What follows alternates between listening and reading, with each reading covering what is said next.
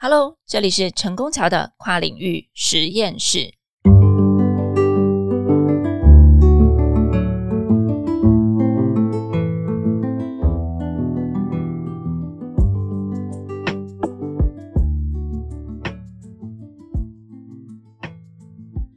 Hello，我是成功桥。Hello，大家好，我是致富女王。我们今天请到了一位女王。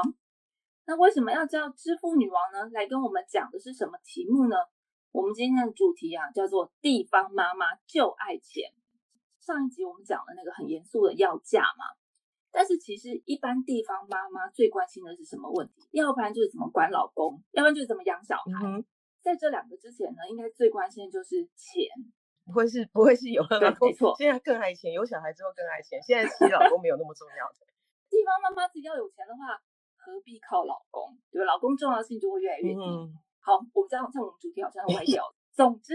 我们今天非常开心能够就是邀请到这个支付女王。支付女王是谁呢？支付女王也是个教授，嗯哼，但是呢，支付女王最战功彪炳的地方呢，就是她研究这个钱相关的主题已经大概二十来年。你虽然你看她的外表，觉得你知道我本来啊，其实想要跟你说，我想要嗯叫支付女神，感觉好像听起来比较支付但是后来想想不对二，十这样年前二十年前我访问你，我可以叫你支付不。用不用不用不用，这样就没有法彰彰王的份了显那个在在钱的领域打滚二十几年这样子。而且你知道年纪算一算，也好像也快要奔半百了，这样好像对我们我们叫女王比较微一点这样子。对，现在是只能叫女王的年代、是哦。没错，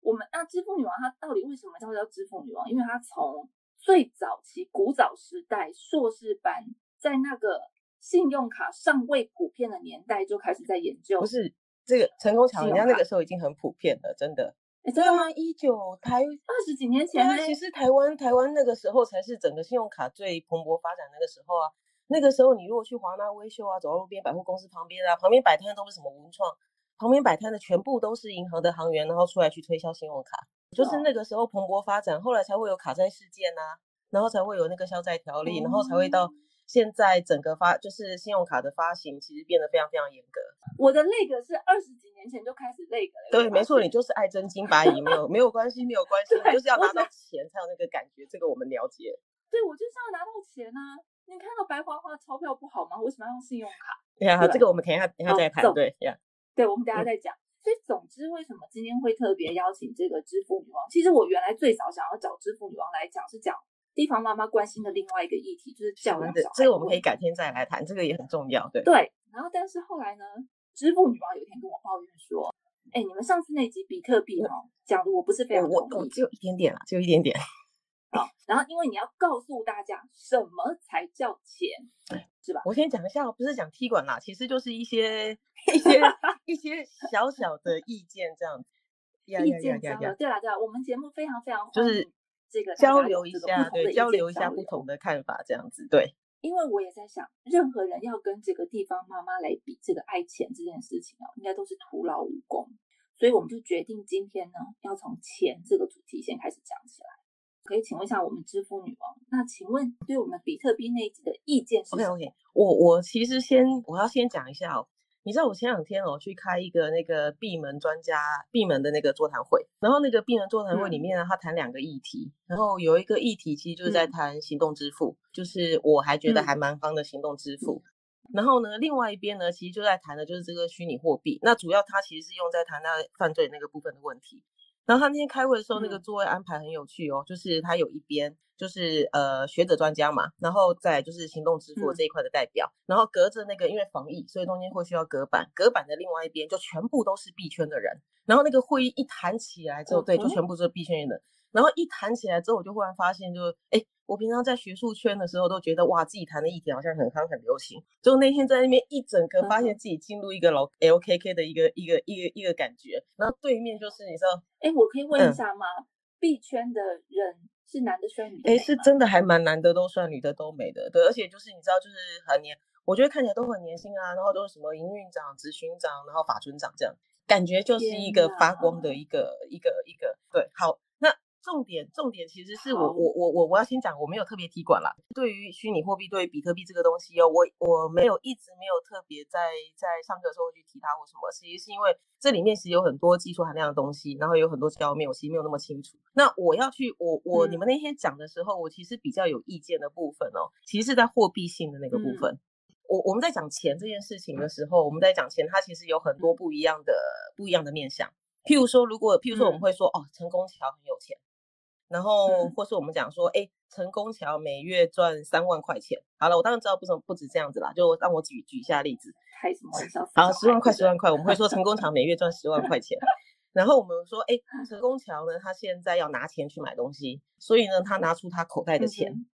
所以你看，我我我刚的这个这个叙述里面，他就用了很多的钱，对不对？可是里面他其实有包括我们去讲说，哦，成功桥很有钱，他讲的是一个财富的概念。然后我们去讲说，哎，成功桥每月赚十万块钱，他讲的其实是一个现金流量的概念。那我们会说，哎，成功桥他现在拿钱去买东西，他口袋有钱。后面这两个其实才是我平常在我们在讲那种所谓的货币，在讲支付的时候，这个地方会去会去谈到的概念哦。就是说，当我们说我今天拿钱去买东西的时候。它其实他讲的是一个货币的概念，他讲的是一个购买力价值的一个一一个象征。可是我们在讲说，哎，你口袋有钱的时候，他讲的其实是那个所谓的通货的概念。我今天手上的那张钱，它上面会有它货币价值。这个其实我们在讲钱。所谓货币价值，就是这是一百块、一千块这种东西叫货币价值。呃，一百块、一千块，对，就是它上面象征你可以去买一百块钱，你可以去买一千块钱。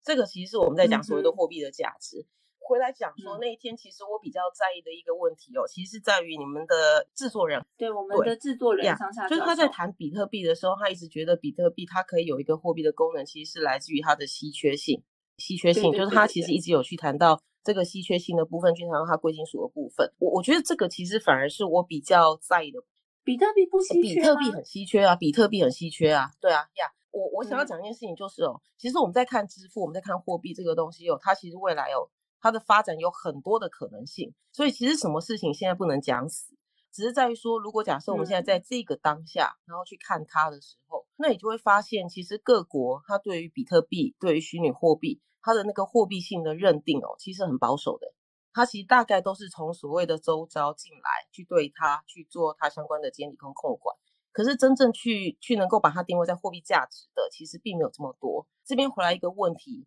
其实就来自于所谓的比特币它稀缺性的问题，因为比特币它有一个有一个总数嘛，它有一个两千一百万枚的这样子一个总数嘛。你来看哦，我们去看所谓的货币哦，它在功能性上它有几个几个定义，就是第一个我可以作为交易的媒介啊，我现在买东西啊，我可以用它来花，我可以用它来支付啊。然后我现在买一个东西，这个东西叫做一百块美金、一百块台币、一百块一百块比特币好了，它必须可以去作为一个所谓的计价的标准。这两个功能，当这两个功能你来看它的时候，你就会发现比特币是有符合的。对啊，可以用它来买披萨，也可以用它来买菜，对吧？哎，对，但是现在人家不都不是拿来买披萨来买菜啦？对呀，对。可是呢，另外 我只关心这个问题。对哦，呀，我们可以说拿来买珠宝嘛，这样子不是 level 比较稍微不一样一点？哎，你也知道我不是那种地方嘛。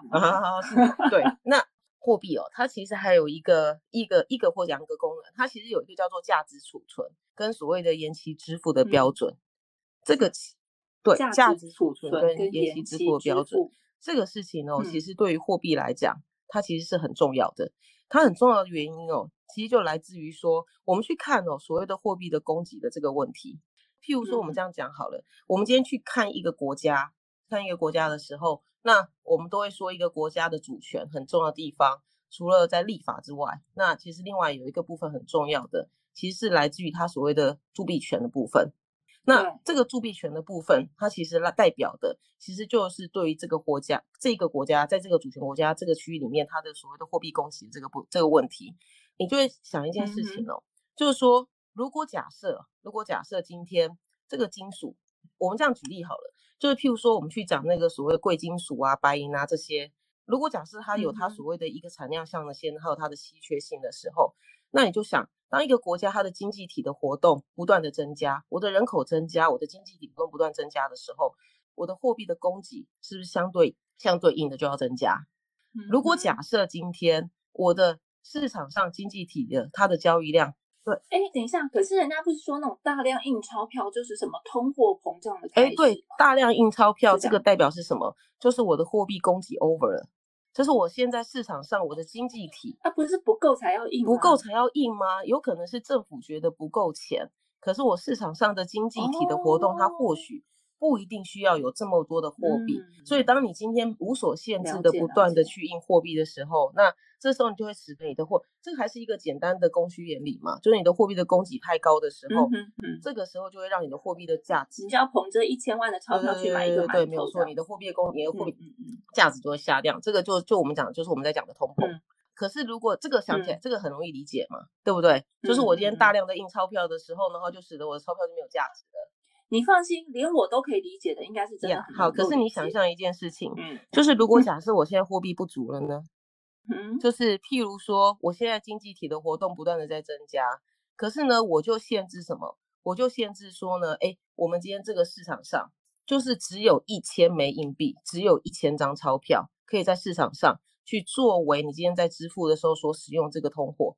你的这个部分的需求它一直在增加，因为我今天要买东西，我就是要用钱啊。我们现在不是以物易物的时嗯代啊，今天不是说我要买，我今天我要买米，我就我就要用机去换。我今天要买家具，然后我就要自己去做一些生产，然后去织布啊，干嘛？我去拿布去去去去兑换。我们进入所谓的货币交易世界的时候，我现在我需要买米，我需要买菜，我需要去买帕玛 hen 的时候，我嗯其实就是我需要用货币。我现在我觉得经济活动不断增加的时候，那这时候回来一个问题是，我现在我的货币它是具有一定的供给量的，对，它是具有一定的嗯稀缺性的。这个时候，当我的货币不足的时候，那这个时候我的货币的价值是不是就会开始增加？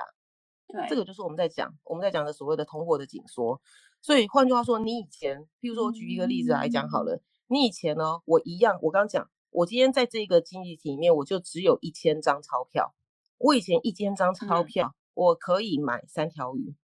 可是当我今天货币的嗯价值开始膨胀的时候，我的货币价值开始提升的时候，这时候你就会发现，因为钱不够，所以这个时候呢，我一千张钞，我一嗯张钞票就变成我可以买十条鱼，我一千张钞票我就可以去买去买一百条鱼，类似这样的概念。嗯那你去想一件事情，你去想一件事情，就是不管是通货膨胀或是通货紧缩，它其实都会有问题的。我们今天作为，我们今天拿钱来做什嗯么？我们今天拿钱是拿来做支付的。我我我们常讲说是支付嗯什么？我们法律人简单来讲，我们法律人，我今天跟你我有一个买卖契约啊，那你是出卖人，我是买受人嗯。嘛，所以这个时候我对你有一个对价给付的嗯。义务嘛。那我有这个对价给付义嗯。务的情况底下的时候，我就会拿，我现在欠你一千块，所以我就会拿钱来付给你。可是想象一下哦，如果假对。设现在我们不是约好说，我们现在这个当下交易不是当面的，不是面对面，不是当下历史的，而是说呢，我们现在这个交易是说，哦，我六个月之后我才要付你钱，那六个月之后我才要付你全钱的那个情况底下的时候，你去想一下，如果假设现在这个钱变得没有价值了，就是在通货膨胀底下，嗯嗯嗯。这个钱变得没有价值了，那我现在跟你说，我跟你借一千块钱，我六个月后我还是还你一千块钱，你的感觉是什么？就是我可以买的鱼，或是我可以买的对馒头变少，呀，就是那个购买力就变少了，一样是这样子一张货币，可能它的购买力嗯。就相对它就减少了非常非常多。那这个跟比特对，那这个跟比特币的货那币是有你回来我要系？举另外一个例子，你现在作为债嗯。权人，你就觉得你被剥夺了，因为因为当当当初我们在进行这个交易的时候，那个一千块不是这个价值啊。可是譬如说今天假设我们今天约好了，我们今天约定好，这其实是一个实际的案例哦，就是像譬如说今天假设呢，哎，我跟你约定好，那我跟你约定好说呢，哎，你去帮我做一个专案好了，去做一个专案的情况底下的时候呢，那之后我要去付你钱。付你钱的时候，我们就约定好说，我们现在呢，我们约定好你做这个案子，那我会给你两个比特币。那我现在先给你钱嗯哼。头期款，我给你一块钱的比特币，然后等你案子做好六个月之嗯。后呢，我会再给你一个比特币。那你就想嗯象一下，我现在一个比比特币，当初我们可能这个案子刚开始的时候，这个一个比特币它可能只有价值六千美，到六个月后我们嗯。做完的时候，这个一个比特币它的价值是六万美。的这个情况底嗯下的时候，我现在这个比特币我还付得出去吗？我还是我我们还是用鱼好了，就是一样是三条鱼，我跟你拿了，我可以理解，我不是只能用鱼，好不好？我可以对我对思这样考，好吗？所以你这时候你就会发现一件事情，就嗯是当当这个当这个当这个货币它本身的波动非常的严重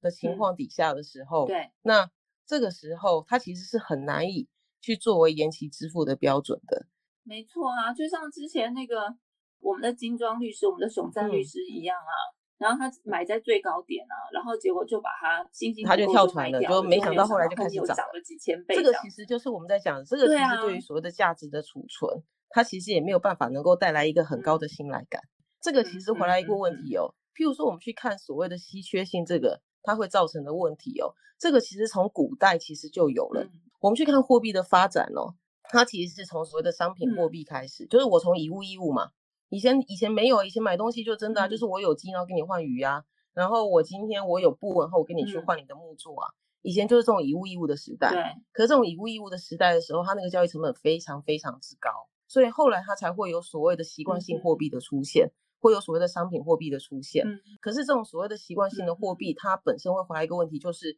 就是我们小时候，你应该跟我同一个年代嘛，我们以前不是看那个《监狱风云》啊？对啊，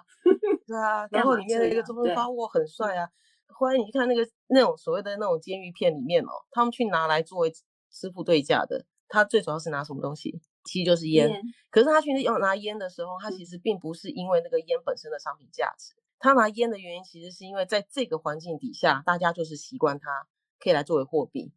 甚至我其实也可以跟你说，到现在在在在太平洋上面还有小岛，它是用石头去拿来作为它的一个给付性的一个货币。这个是我们在讲习惯性的货币。可是会回来一个问题，就是说这个这个东西它本身哦，譬如说我今天拿一块石头，然后把它象征成我拿一个石头，我可以去买一台电脑，拿一个石头可以去买一个可能它的那个购买力是一个是一个一个非常高的。你本身它没有它没有那个价值支撑，所以那个时候它很容易造成那个信心的崩。所以所以为什么会转到贵金属货币的原因，其实就是因为那个金属的本身它有它的需稀缺性的时候，它可以去支持它的价值。可是这种金属它稀缺性的时候，它其实会回来一个问题，就是当它今天这个这个金属它的供给量不足的时候，它没有对它其实就会造成一个问题，其实就是你本身不来自于你这个市场经济体的变动的时候，你就会。因为货币价值的变动，就会产生很大的问题。我们以前哦，在明朝的时候，然后在后来现在，它其实都有所谓的白银荒、粮荒、钱荒，其实就这个问题，就是我每一年我我政府要去铸币，就我铸不出来了，因为我没有足够的金属。所以其实如果回到你说回到比特币的话，就变成，因为我们现在都没有人买得起比特币嘛，所以它变成一个没有办法有储存性。呃，我觉得也不一定是说，也不一定是说。我们没有办法买得起比特币。其实就像回来一个问题是，就是你现在看它，你会看它涨在一个高点。可是因为就像上个上集熊丹律师讲到的，就是它事实上它其实从它发展的这十年，它的波动是非常非常之大的。这个波动非常非常之大的情况底下的时候，那它没有一个稳定的价值。那这个这个没有稳定价值的概念底下的时候，它其实就很难以在我们一个经济体里面。它去作为一个支付使用的一个所谓的价值储存的一个一个载具，嗯嗯，这个这个可能其实就是就是我在讲的，就是所谓的稀缺性的时候，它或后来会回来一个问题是，你的这个金属本身的价值，它会去超越了它作为货币本身，嗯，对，所以就像其实，而且这个其实有时候会形成一个另外一个问题，其实就像譬如说，你有听过劣币驱逐良币，对不对？那劣对啊，哎，对对对对，成语劣币驱逐良币，为什么？就是好，我不要。哎，你这问题好，我我从来没想过这个问题啊。就是市面上都充斥着这种劣币，然后良币就越来越少啊。因为就被为什么会替换掉了？因为取得劣币的取得劣币的成本比较便宜吗？嗯，也许这个其实回来一个问题哦，就是譬如说，像以前我在贵金属的年代的时候，那个货币里面。那个贵金属的货币里面，它其实是有金属成分的。我现在如果假设制币者不止一个，不是只有国家有，我现在开放民间制币。那我开放民间铸币的时候，我有可能因为这个这个金属的稀缺性，那我现在发现取得这个稀缺的金属其实太困难了，所以呢，我可能呢就去降低的那个稀缺金属的比例，就是掺假。诶，也不叫不一定掺假。譬如说好了，譬如说金跟铜好了，原来是三比七，金是七，铜是三。可是因为呢，黄金它越来越贵，黄金取得越来越困难，所以我现在呢，在铸币的过程里面呢，我就开始偷偷的把那个黄金降低，我就可能开始变成四比六或者变成五比五。可是呢，哎，现在政府铸币的时候，它就还是一样是维持那个三比七。你现在作为一个使用者哦，你拿到这个货币的时候，这个货币它本身它可能有一个公定的市价，这个是政府所嗯规定的货币的价值。譬如说，你现在拿到了一个铜板，这个铜板它其实所代表的可能就是十块钱的购买力。可是呢，这个十块钱的购买力呢，你有拿到的可能就说是另外一家铸币厂，它是民间私营的私营的铸币厂，它里面的含金量是比较低的。然后可是呢，你有拿到政府嗯哼铸铸出来的，它的含金量是比较高的，可能是维持原来的原来的那个比例的。那你现在你要花钱花出去的时候，你会花什么？你手上有这两个铜板，就就含金成分比个较低的嘛，因为你觉得它价值比较低嘛，所以你就会留下你觉得价值比较高的那一个嗯嘛。那你就会把它放在你家的，放在你的口袋里面，放在你家的仓库，放在你家床底下。以后真的有需要的时候出来用嘛再拿出来。那你这时候你就会发现市面上慢慢越来越多嗯什么，就是那个所谓的含金成分比较高的货币，就大家都放在家里，然后呢就只会把那个把那个劣币把它花出嗯去。所以我市场上流通的就全部都是那个劣币，我真正那个含金成分比较高的，其实反而是在都都被大家藏在家里。哦，这样我这个其实就是我们在谈货币的时候，其实就是说嗯所谓的稀缺性的这件事情哦，其实它反而会去影响到它有可能成为货币的一个一个可能性。所以你你你，如果假设我们今天去看霍颖的书，那你就会发现哦，其实，在所谓的货嗯币定义里面哦，其实不太会用那个稀缺性，而且事实上哦，我们为什么会从金属货币转到资本货币？其实很大一个原因就是嗯因为金属货币的稀缺性。嗯那我今天转到嗯资本货币的时候，这个时候回来虽然说，哎，我只要有诶纸就对，有纸就可以了。可是这张，可是这张纸它虽然没有办法去支撑它的价值，譬如说我现在真金白银，你最爱的啊，嗯对不对？我现在嗯，对我最爱真金白银有钻，真金白银，我如果拿它来当做嗯货币的时候，它本身就就有价值，能够去支撑，就是它本身这个这个贵金属价值就能够去支持它作为货币的价值。可是我现在资本货币可能就没有，对，就一张纸上面就是几个小朋友在嗯看地球仪，有这么几个小朋友在看地球仪，然后就比国父还值钱嘛？小朋友看地球仪是一千块哦，嗯。是因为我中央银行发行的时候我就说嗯它叫一千块，然后上面是国父的时候我说它叫一百块，对，不一定代表我比较不喜欢国父，或是我比较比较喜欢小孩。这个其实是政府他在嗯。他在制钞的时候，他就给了这个这个纸钞，它上面所代嗯。表的就是这样子一个购买力。哎，人家法国人就很浪漫哎，法国人以前在法郎的年代，五十法郎是小王子哎，哎，对对对对，你知道上面图图片是小王子，我到现在还有人家我留两张50们其实也有所谓什么哎，那个什么票我还忘记了，我们也有稀有动物啦。我记得我们也有过什么，呃，台湾黑熊吧，应该也有。嗯，对，要但是小王子真的确实比较浪漫一点，这个真的，大部分都还是那种所谓的有名啊人物的肖像。对，好，但但我这边我其实要讲一件事情哦，嗯其实就是说这个地方哦，其实是我们相信它的时候，其实是因为这个叫做法定货币，所以它又跟货币不太嗯一样，它叫做法定货币。为什么我们叫它、嗯叫它法定货币？都要政府说了政府算啊。可是政府说了算的时候，我们说它是法定的时候，其实原因是因为后面有法律规定的，我们就有法律中央银行法，它就讲了。所有这些我政府用国国家公信力，然后所发出来的，那这些货币叫做国币，这些国币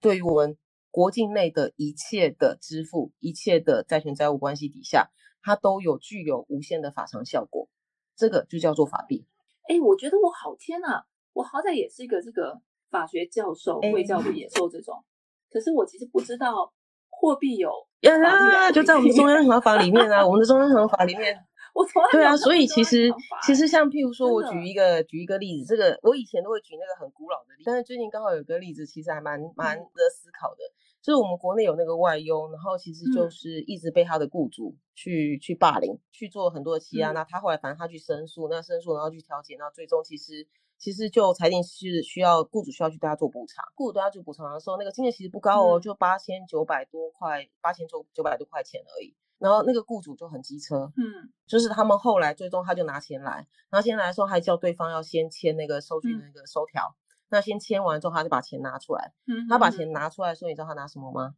他拿了八千嗯九百个一一块钱的硬币，就这样一袋硬币丢到桌上，然后就叫他算，嗯嗯嗯，听起来很欺负人，对不对？嗯可是你就发现他在法律上完全嗯站得住脚，对啊，其实这种事情也蛮常听到的，就是你不爽谁，你就硬币给他，对不对？Yeah。可是你就发现他在法律上完全站得住脚，这个其实就是我们在讲的，就是当我今天用它来支付的时候，你不能拒绝，因为我政府在后面去保障它的支付力，这个就是我们在讲的所谓的无限法偿效果。没错。哎，那我们现在要从那个金属货币进变到纸本货币，然后我们现在要做一个比较进步的事情，也也就是我们刚刚讲的信用卡。因为其实我们今天主题应该要讲货币，然后讲信用卡、电子支付，行动支付哎，还有什么行动支付还有什么一堆鬼支付。那但是我们要先从我会用的开始讲起，因为其他那些东西对我太困难了。因为本人我到现在我还没有办法用网络转账，我都是要用卡你去你你这样 ATM 转账，然后要去邮局银行你这样真的刷太不户行的。这亏我们你知道，我一直感我一直感觉，你知道，就是虽然我已经成功的让你开始去用悠游信用卡跟 Apple Pay，但是我还是觉得你知道，就是我们应该改天好好的来聊。对，你知道，当我从那个呃钞票跨到信用卡，然后现在我信用卡竟然还可以变成那个悠游卡绑信用卡，然后再加上 Apple Pay，我觉得我真是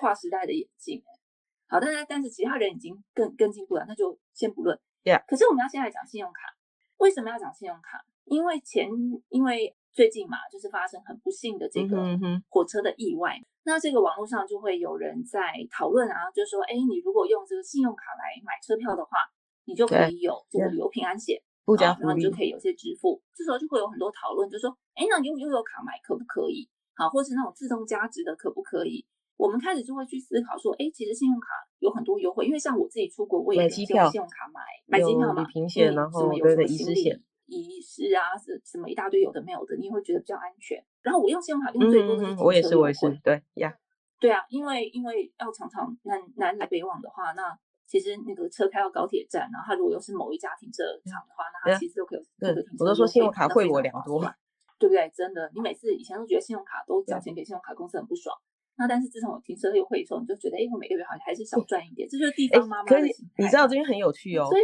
你说你每个月都缴缴钱给信用卡公司，你缴了什么钱？嗯，对啊，好了也是我自己买也没有多东西的钱缴钱给他，你的信用卡应该没有年费嘛？对对啊，对啊啊，不过因为有的时候我也是会付他很多手续费啊，像地方妈妈忙的时候就会叫 Uber 啊，然后 Uber 他他会收你什么国外手续费，嗯一堆有的没有的手续费，然后我又很糊涂，有的时候还会迟交钱，迟交钱的话就会被呃，扣那个什么对呃迟延利息还有循环利息，就是会有一个罚款啊，然后一个什么嗯哼哼迟延利息，我就会觉得很不爽。就是这些信用卡优惠想要去讲？一件事情哦，就是我刚刚问你一个问题，就是说，哎，你觉得我一天到晚就叫他付钱给他，付钱给他，那我现在可以赚一点优惠回来啊？我觉得感觉很好。好，这个地方其实回来一个问题，就我刚刚问你说，你嗯你付钱给他，你付什么？你付的其实是他帮你垫掉的钱，嗯，是你今天你买东西，你本来就应该要付的钱之后，然后你你变掉的钱的情况底下的时候，这本来就是应该你要给付的钱。可是回来一个问题就是，我们都会觉得，哎，用信用卡很棒，对，就像譬如说我刚刚讲的，信用卡会我良多，我光每个礼拜光这个停车费，使用信用卡我其实就赚到非常非常多了。然后还有像譬如哦说旅游平安险，譬如说这些所谓的行李延误险，这时候其实嗯怀疑一个很有趣的问题哦，就是其实我缴信用卡的时候，我缴的就是我买东西的钱，可是他又给我这么多的福利，给我这么多的嗯好、好处的时候，就使得我成为一个非常爱用信用卡的人。哦，而且他要有那个停车福利，一定要你前个月有对对对对刷卡多少金额以上。我有一次没有达到那个金额，我还气得半死，因为我发现我感觉忽然就亏到车对不对？然后结果后来我就对我就打电话去问，我说为什么不行用？他说啊，因为这个呃，成功桥小姐，你上个月没有刷卡到这个金额。我当场大怒，然后我就说，可是我其他几个月都有啊。然后那个小姐就跟我说，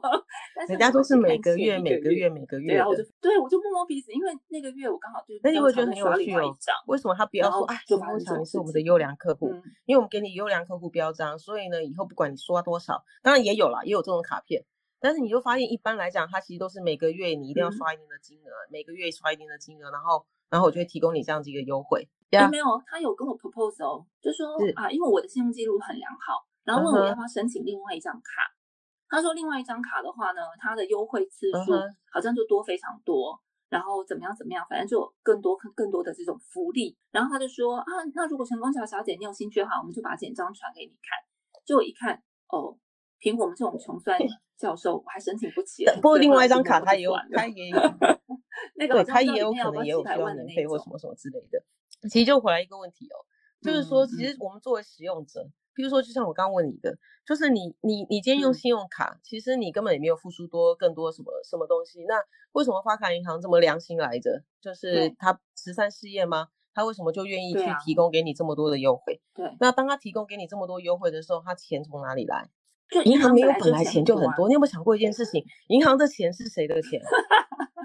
金融法老师，我们就会说银行是负债经营诶，所以银行我们都说它它其实是一个这不是我自己讲的哦，这是一八九五年的时候，美国的大法官 Brandeis 讲的哦。他说，银行是一个 OPM，它是一个都在用别人的钱 （other people's money） 的这样子一个机构，所以它很多钱那是你的存款呢，那是存款户的存款。他们就是左手进右手出，类似这样子概念。可是信用卡是他们另外一个业务，这个跟他的存放贷其实是不太一样的。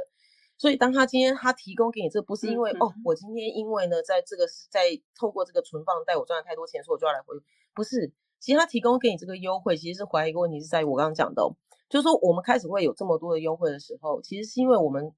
每一个人现在皮夹里面，他其实是不止一张信用卡，它有非常多张的信用卡，有这么多张信用卡的时候，我怎么样可以使得你每次刷卡的时候都要想到都要用我这张卡？就怀疑一个像你刚刚，你上个月你刷卡没有到，就使得你现在停车你就要付一百二十块，有没有很生气？很生气，对不对？你之后刷卡的时候，你就会不会记得要把那张卡片拿起来刷？你就会经常拿那张卡片起来刷了。对。那当你每个月都去刷这个卡的时候，你其实没有感觉你付出什么。可是事实上，其实信用卡是非常昂贵的支付工具。这句话不是我自己讲的。对，这句话不是我自己讲的。信用卡非常昂贵支付工具哦。这个其实是在国外有很多的研究报告去支持这件事情的。你是说要付年费吗？还是不是只有从我持卡人来看？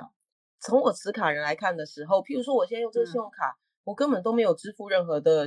哦，好，我举一个例子来讲好了，今天这个东西很有趣，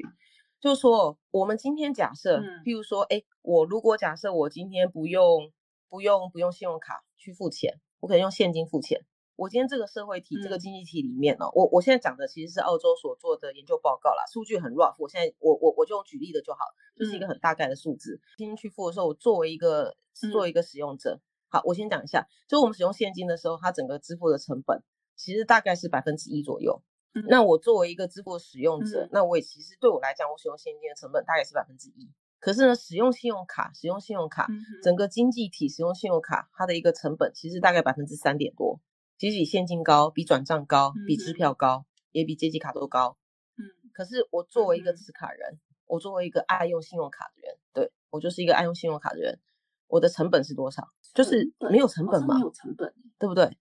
而且你有没有想过一件事情？我今天用信用卡很棒。我现在付现金，我真金白银，我买了一千块东西，我一千块钞票马上就要立刻出去了。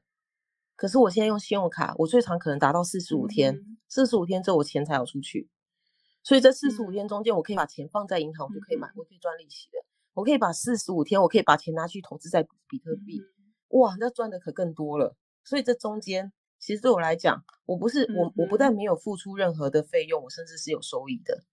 然后就更不用讲，我用信用卡的时候，我还有这些所谓的，我可以有红利点数啊。然后，哎，我还有分期，还有分期。然后我有所谓的，譬如说我有所谓的现金回馈，嗯。然后还有就是我刷到了之后，讲到现金回馈，为什么我那个月很少用那张停车卡？就是因为有另外一张。这个时候就是另外一个优惠活动，它吸引你了。对，所以所有这些加起来的时候，其实哦，你知道那个研究报告他说，对我一个持卡人来讲，我使用信用卡，事实上我的成本其实只有百分之负一点多，对，百分之负的哦。百分之负的哦，因为我从使用信用卡的过程里面，其实我去我是赚取到了一定的利益在这边的，所以你就会发现，其实那个信用卡的那个交易结构其实是很有趣的。可是回来一个问题，就我刚刚讲了，我说它有百分之三点多的这个成本，这个我整个交易的过程里面，这个成本在哪里发生，或是由谁来去做支付？你想一下哦，就是我现在我是付款的人，我现在用现金，我就要去提醒现金，我就要去转账，我就要去付那个钱。或者说我要转账的时候，我就要去反付那个转账那个手续费。但是我现在使用信用卡的时候，我其实不需要。总之就是会有人总之会有人。今天银行他觉得不是开慈善事业，银行他今天提供这样服务，然后不收任何的钱，然后去吃掉他所有这些盈利的时候，他的股东也不可能去同意的。因为店家有的时候会说，你要多少金额以上，他才允许你刷卡。或是如果你要刷卡，他就跟你说多刷卡可以加趴，不知道多少，信用卡持卡人就会暴走，消费者就会暴走，消费者暴走之后就会上去抱怨。就上去什么什么什么什么靠北什么什么什么的啊，然后以前 P P 信用卡版，都多人去抱怨这件事情的。嗯嗯。可是其实那个所谓的加趴的这件事情哦，嗯，其实你就会发现一件问题，就是商家不能加趴这件事情合理吗？如果是他们付的钱，好像你想象变成是合理的。如果是他们付的钱，好像应该他们就应该要让他们加趴，是这样子。就如果我自己是商家，事实上就是你想一件事情哦，我今天我卖一个东西，我卖一个东西给陈功桥，他付现金。他最爱用现金了。他最爱用现金的情况底下的时候，我买一个东西给他，然后他就是付一千块进来，那我就收到一千块钱。现在诶，假设比如说商家好了，现在一样卖一个东西给我是一千块钱，那他卖我一千块钱的时候，我就不要付现金啊，我就要刷卡啊。这个时候商家拿到的是一千块吗？其实并没有，他拿到不是一千块。他今天当我刷卡的时候，他拿到一个债权之后，他之后他去请款，其实他请款的时候，他不会拿到一千块。这个时候要看他跟他银行所约定的那个所谓的收单的费率。如果假设他跟银行所约定的收单费率是百分之三，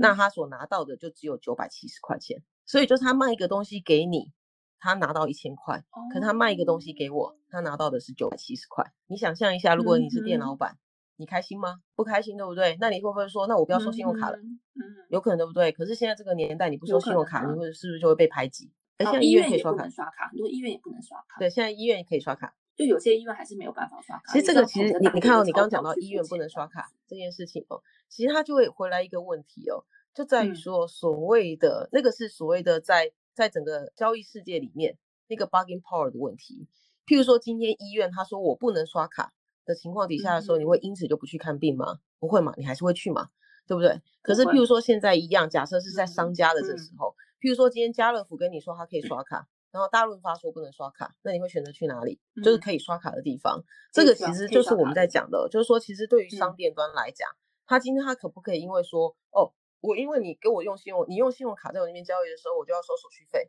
那我觉得这样不划算呢。我今天赚成功桥，我就是可以，我我今天如果假设我的成本是是一百块，是九百块好了，我今天卖给成功桥，我就是赚足一百块。我今天我今天我今天卖给你支付女王，哎，我就只赚到七十块，我少赚三十块，那我就决定不要收信用卡了。可是这时候你就会发现一件事情，就是当今天大家已经习惯去使用这些卡片的时候，那你没有接受这个支付工具，人家就觉得你不方便，然后甚至 Google 评论上面就给你一颗星，因为你觉得你不够进步。所以你对于商家来讲，他其实没有太大的选择去决定说我不要收这个东西。所以这就是你说信用卡哦，没有信用卡昂贵的原因，其实是因为信用卡的交易系统其实是比较复杂。第一个，信用卡它是延迟支付的，在延迟支付的过程里面，它其实本身就会有利息的产生。然后另外第二个，其实信用卡哦，基本上来讲，当你今天这笔交易，譬如说你现在你去刷，然后你刷的时候，你有没有发现你都要等个一两秒钟，然后它就交易就会放行。你等这一两秒钟的过程里面哦，其实你这个交易的讯息哦，它其实已经透过了你的商家的银行，然后透过了中间，它有一个授权系统，然后回到了你的发卡银行，然后去确认说，哎，这张成功桥的这张卡片哦，它是不是有效的卡片？然后他现在要买个五万块的东西哦，到底他有没有这么多的额度可以去买这五万块？然后呢，还有这笔交易是不是异常交易，有没有问题？一切都没有问题的时候，这个时候他才会放行回来。所以这一两秒钟之间，它这个讯息其实跑这么远，所以它背后它其实需要有它的所谓的授权系统，它需要有足够的网络、足够的这个相关的这些技术，它去支援才可以。然后另外还有就是信用卡这种东西，它其实本身还是有所谓的未冒的风险。这个其实是为什么我们在讲信用卡是一个很昂贵的系统原因，其实是因为它背后它不是一个我现在当面我就把现金给你，我们两个就赢货两气了耶，它不需要有背后这个系统去支持它。嗯。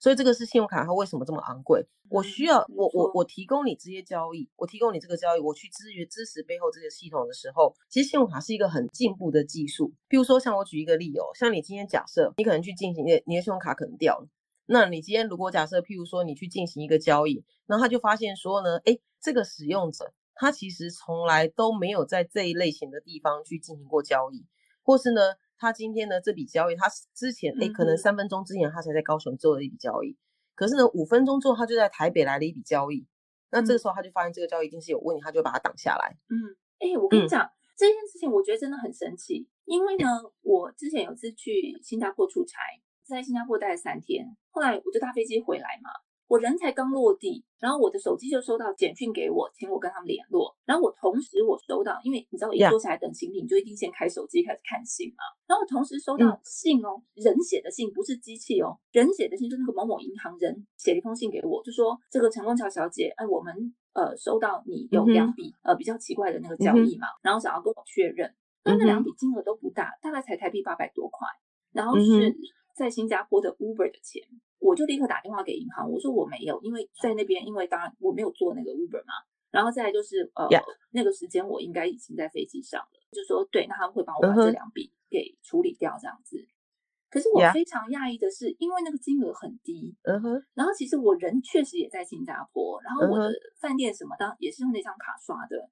他们竟然可以去辨别饭店的是真的。但是那个 Uber 的是他其实有他他其实有他们自己的判断的标准。譬如说，包括当然当然第一个 Uber 可能本来，就是高风险交易，，后来我就真的是对，所以他们其实其实在在嗯侦测上来嗯讲，其实本来就给了他。其实我们现在在讲 AI 很流行，对不对？AI 好像是一个很 fancy 很炫的一个话题。可是其实，在信用嗯卡交易里面哦，它其实很早很早就用所谓的类神经网络，其实就是去去模拟人的人脑，然后去做那个所谓的异常交易它的一个侦测系统。那也因为它可以去做到这件事情的时候，它才可以把很多的异常交易把它 block 下来。嗯，就是他拿到这些资料的时候，他第一个去使用去踹的，可能其实就是 Uber 交易。其实很多的所谓的冒刷交易的时候，他其实第一笔都是小的。他第一笔小的时候，他其实要先测试这个交易可不可以过，然后接下来他下一笔交易可能他就是金额比比较大的。嗯这些这些他们其实都会不断的去去加入他的嗯那个所谓的风险因素的判断，然后去加强他那个所谓的那个侦测侦测异常交易的那个系统。超厉害。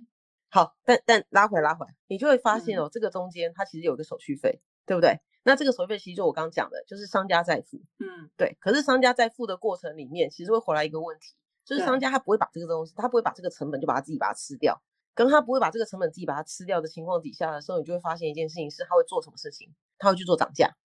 他叫消费者去付那个三八，去付那五趴的钱的时候，这时候回来一个问题哦，其实就是哦，特约商店哦，基本上来讲，它其实是不允许不允许可以去对使用者去额外收取费用的。你不能因为使用者他另外他使用信用卡，所以你就对他额外去收取费用，去额外收取他比较高的一个手续费 whatever 之类的。这个不是法律规定哦，这个是信用卡他们自己组织的内部嗯规约，然后落到特约商店这个部分来。可是回来一个问题哦，你有没有发现其实不太公平？就是如果嗯假设你现在是那个用现金的人，然后我是用信用卡的人，我用信用卡很很开心呐、我四十五天以嗯后才要付钱呐、然后我用了信用卡之后，我每个月可以停车，我都不用去付钱。然后这么开心的过程里面的时候，我享受这些东嗯西的时候，所以商店涨价，他商店涨我价，OK 啊，我可以接受啊。对啊，商店他今天就决定他要去 cover 这部分的成本，他原来卖一千块，嗯他现在就决定要卖一千两一千一千二十元，一千零二十元，因为要去 cover 这部分的成本。我付这个东西，我觉得 OK，、可是你你用现金的，你要帮我付这二十块。对，因为我都没有享受到你就要你要付你要多付那20还要付到块钱一千块，对，呃，你一千块是本来嗯就要付的嘛全部，嘛那他现在为了要去支应这个部分，所以它涨了二十块。对，它涨了二十块，你就要再付二十块。然后可是这付这二多付20十块，其实不是因为，比如说它真的什么、嗯什么成本高涨什么原因，其实你这付二十块是你在帮我付我所享受这些福利。我很喜欢举我们学校附近有一家面嗯店，那家面店有它的那个消费者大概就两大族群，一大族群叫学生，然后呢一大族群呢就是呢附近的老嗯师、附近的律师、附近的上班族，就这两类。那这两类可能可能刚好各占半。嗯哼，那我很喜欢举例，就是他他现在没有收信用卡，可是有一天如果他可以收信用卡了，你就会发现一件事情，就是呢，用现金的一定是学生，嗯因为学生没有信用卡，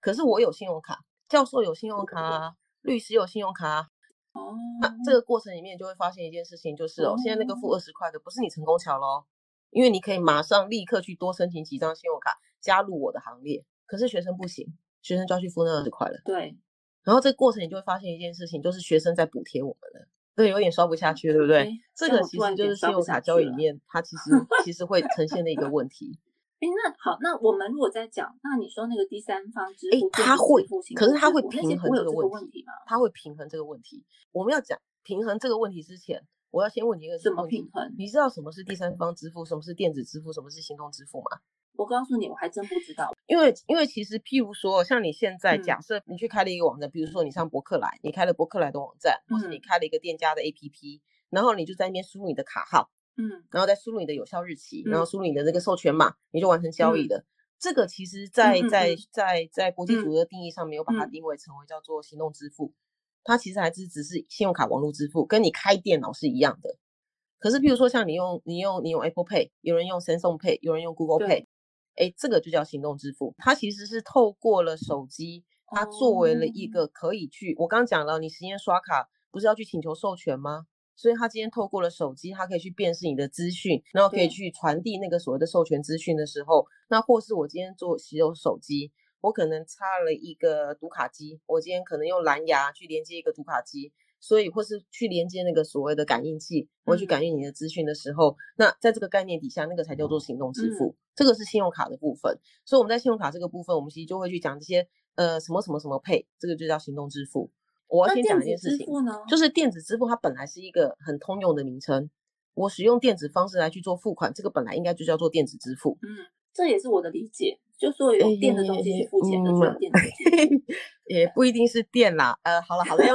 他反正要插电脑干嘛，通通要电，好了，这样也可以接不下去了吧？就是就是所谓的我不需要透过实体支付的这些对非现金的，需要透过这些所谓的一个电子电子资讯、电子数据传递的这个方式，它其实本来应该就叫做广义的电子支付。但是我我们台湾比较有趣哦，就是说我们台湾因为会因为立法的关系，然后立法的关系里面在法规里面去定义它了，所以就会变成使得我们的电子支付它就变成了是一个特有名词。嗯嗯。变成是一个专有名词，所以它已经不是再去指涉那些所谓的广泛的那些意义。好，泛指的，对对对，不是那个泛指那个支付方式。那这边我其实要先讲一讲一个东西哦，就是我我们在讲所谓的电子支付哦，它其实在讲的，其实就回来一个问题，就是说我们以前哦，譬如说我们刚才在讲那个信用卡，我们以前所有这些支付，它其实基本上来讲，它大概都是银行去作为提供服务者，去提供服务方。但是呢，其实呢，以银行来讲，银行是一个很昂贵的、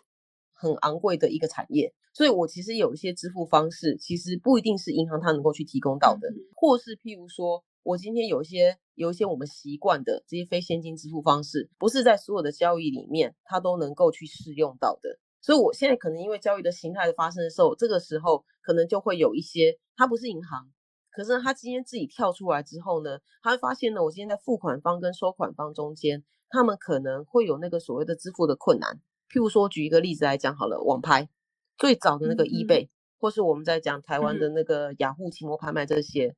我今天呢，我在网络上我交易完了，交易的非常开心，我下标下的很开心，下标完了之后，接下来我还有一个问题是，我要怎么付钱？对我要怎么付钱？那你就会发现，以前哦，那时候网拍开始盛行的时候。我要付钱这件事情就变得很麻烦。譬如说，我用支票好了，因为我我今天不可能跟他面对面嘛，我不能跟他面对面的情况底下的时候，我用支票好了。在美国用支票好了，我要写一张支票，然后拿去寄，然后寄，然后等对方收到支票，然后再把东西寄给我，这太麻烦了。好，我今天转账好了。嗯，哎，对，没错，你觉得很安全。那我今天转账好，我去找台 ATM 机台。那我现在选择信用卡，可是我可以对他刷卡吗？不行啊。对啊，我没有办法能够去对他刷卡，所以这个时候就有一些业者，他就很聪明，他就开始想象，哎，我如果站在这个两个人的中间，我就让他们两个都成为我的会员，然后呢，我跟他们两个各自建立关系之后，那我就跟这个付款方，我跟他说你要用什么方式付款给我，你就付款给我，好，那你付给我之后，我帮你收起来，我就会告诉对方，我就会告诉出买人去出货给你。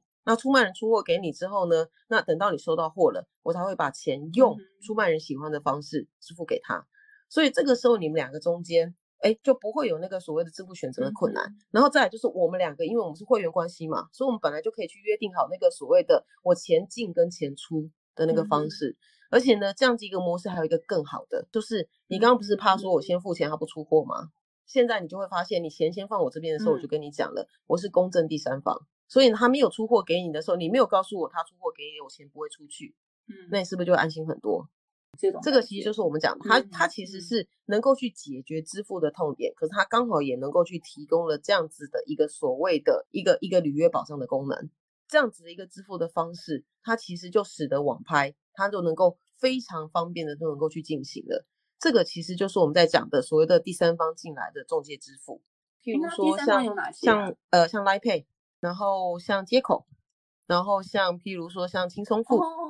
我们台湾比较不一样的地方是我们有一个很有趣的地方，是来自于我刚讲这种哦，就是我今天有个第三方，然后呢他就跳出来站在付款人跟收款人之间，然后呢去跟付款人说呢，哎，你把钱付给我，我代替你去付给付款人，呃收款人，然后跟然后在收款人那一方是我代替你去跟付款人去做收钱，他有一个所谓的代理收付。的这件事情，它其实应该就是就是我我习惯称它叫做第三方中介支付啦。这个行为哦，它其实很有趣。这个行为其实会回来一个问题，就是呢，它其实某一个程度哦，它有点踩到了所谓的银行银行的灰色地带。银银行是需要特别执照许可的，然后银行所做的服务业务，其实基本上一般的一般，特别是我们在讲所谓的吸收存款，然后我们在讲所谓的汇兑。然后信经理经理信托资金这个部分，就是我们银行法二十九条二十九条及这个部分，不是银行是不能做的哦。这个我要先跟你讲，好，就是这个观念先有的时候，你就会发现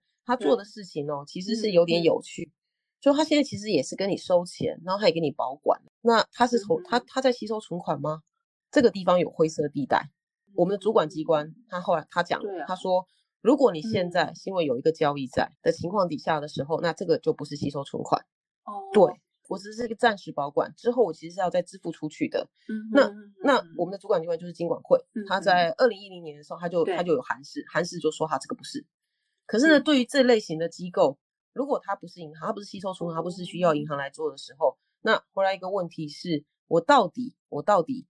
我是说嗯大家一般商家就都可以做了，随便你就去申请一个公司行号啊，然后你就去注册登记，你就可以做这件事情了吗？还是我需要对他要有特别管理？这中间很复杂，嗯其实每一个国家对它嗯态度不太一样。那大致上来讲，一般就是我我就直接跳结论好了。一般来讲，都会觉得其实要有一定程度的规范才可以。那只是说、这个规范有宽有严，宽严不一。这个每一个国家、嗯每一个嗯国家还有他自己的态度。那我们很有嗯趣哦，就是我们在吵了十年，我们就从二零零六年，然后到一直炒一直炒，炒了大概将近十年。就是那个嗯 P 修用的那个张宏志董事长都说，哦，他用掉了不晓得是六个还八个政委。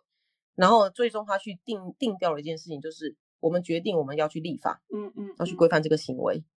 可是我们要去立法规范这个行为的时候呢，又发现，哎、其实有一些有一些店家，他其实哦，他就是只有在做代理收付，所以我收这个钱进来的时候，我其实很快就要转出去了。那我的保管金额，嗯我的保管金额其实又不大，然后呢，我的每一笔交易其实都有面实质交易在做嗯勾稽哦。所以它那个嗯不是所谓的单纯我今天就发动转账而已，那个洗钱的余率也嗯稍微没有这么高的，应该没有应该没有这么高的情况底下的时候，我们后来在立法的时候，我们就把那个所谓的单纯代理收付，然后呢日你的保管的余额又不高的，那这些机构我们就把它排除出去了。排除出去之后，我们立了一个叫做电子支付机构管理条例。这个电子支付机构管理条例呢，其实就是在规范这些所谓的这一类的第三方。所以呢，它里面它主要它就讲了，如果呢你今天是在付款方跟收款方中间你去做这个代理收付的，好，那或是说呢，你今天呢你是在转账方跟收款方这边，你再去做这个所谓的一个嗯。资金之间的一个转账，我们银行法下的汇兑，或是呢你今天呢，哎你要去接受人家储值的，那嗯你就要去申请嗯。就要去申请，你要去成为这个所谓的我，哦因为我们储这部分是行我们另外嗯。有另外一部法在规范。那你如果要做这些事情的，那你就要来申请我这个嗯执照，那成为这个叫做电子支付机构。那这个行为我们就把它称为电子支付。这个就是我讲的，其实电子支付它本来应该是一个嗯广泛嗯的、广泛一个比较一个一个一个通哦称。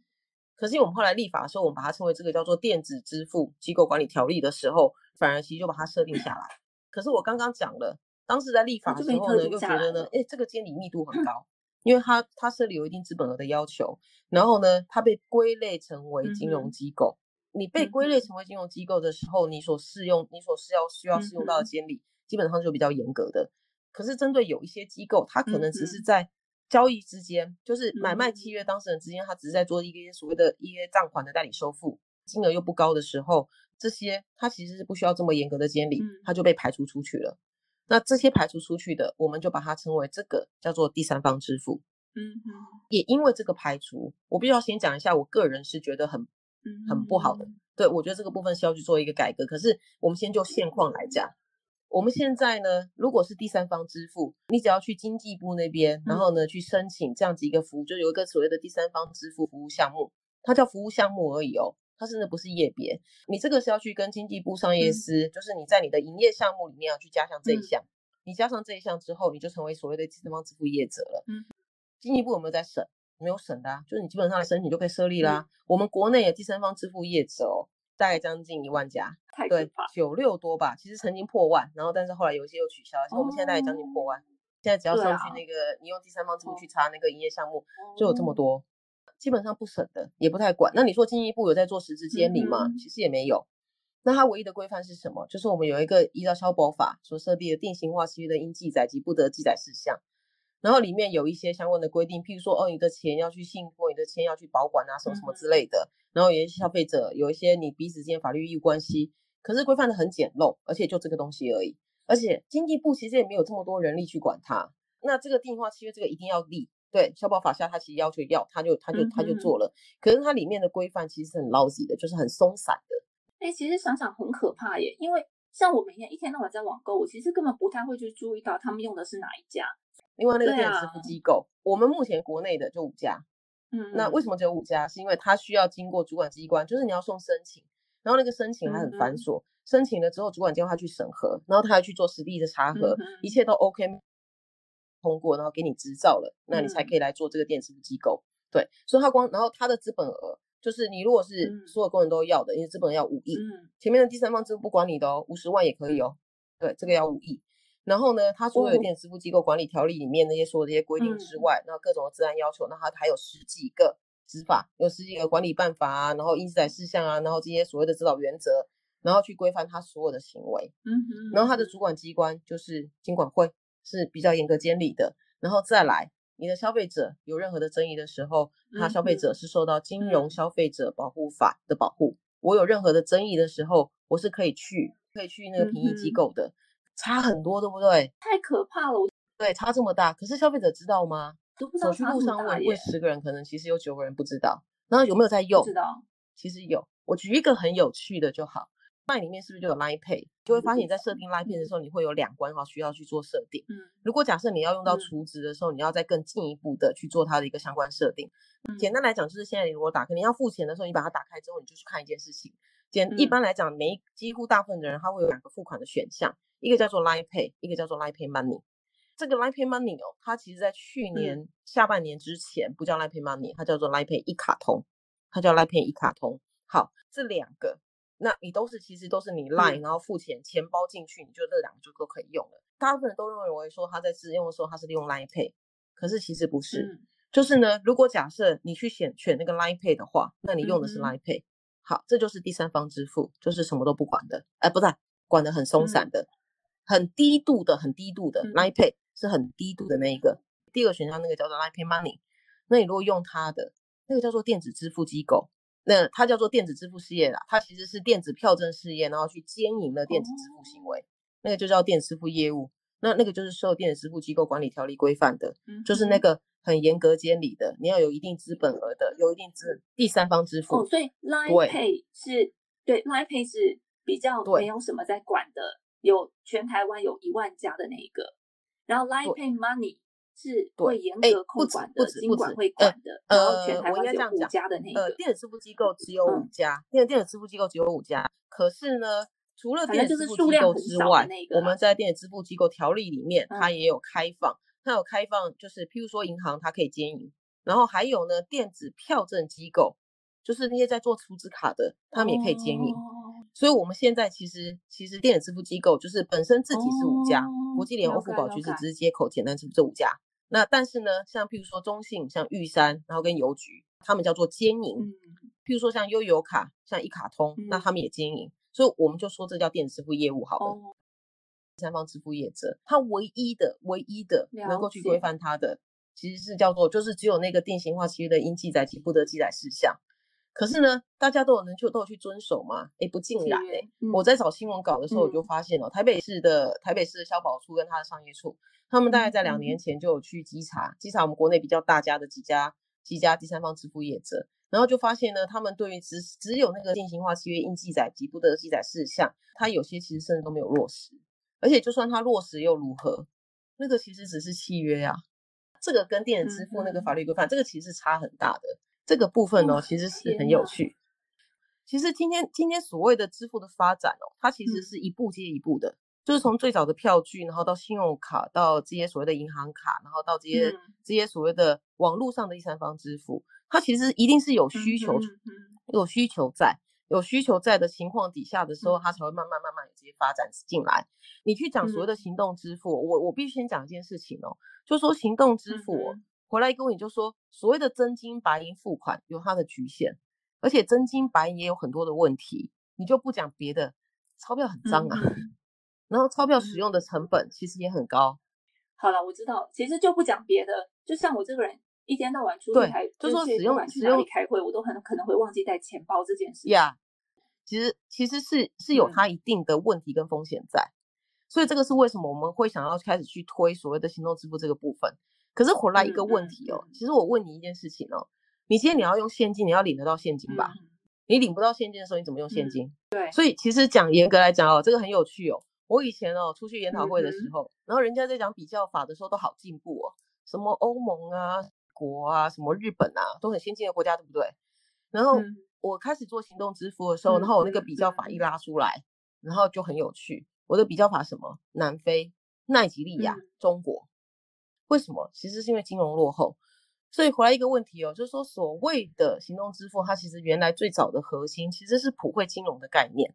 就是它其实是一个你的人生所必须要的。可是呢，今天呢，但是呢，我可能因为银行的经营，可能它没有办法到每一个地方，它都能够有银行。你们没有办法能够到每一个地方，我都有 ATM 机台能够去拿钱。所以这个时候呢，我希望能够透过技术的进步，透过科技的进步，然后让这些人也可以去享受到金金融服务。这个其实就是我们在讲，我基于普惠金融，就是它英文叫做 financial 哦 inclusion。了解了解。我要把所有人都 include 进来，可以让他可以去 enjoy 嗯 financial service。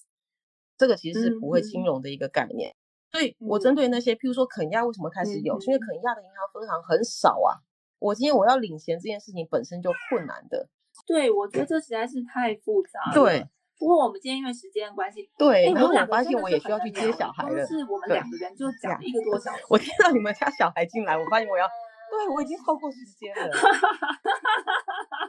对，这就是是地方妈妈的困境。一一般在录节目，外面小孩还在哭，然后你也要去接小孩。好，那不然的话，我是们就是是是是下次再讲。，OK，我们下次还要继续来讨论这个教养的问题。OK，那我们今天就先这样子啦，那跟大家说拜拜喽，好，拜拜。拜拜，拜拜。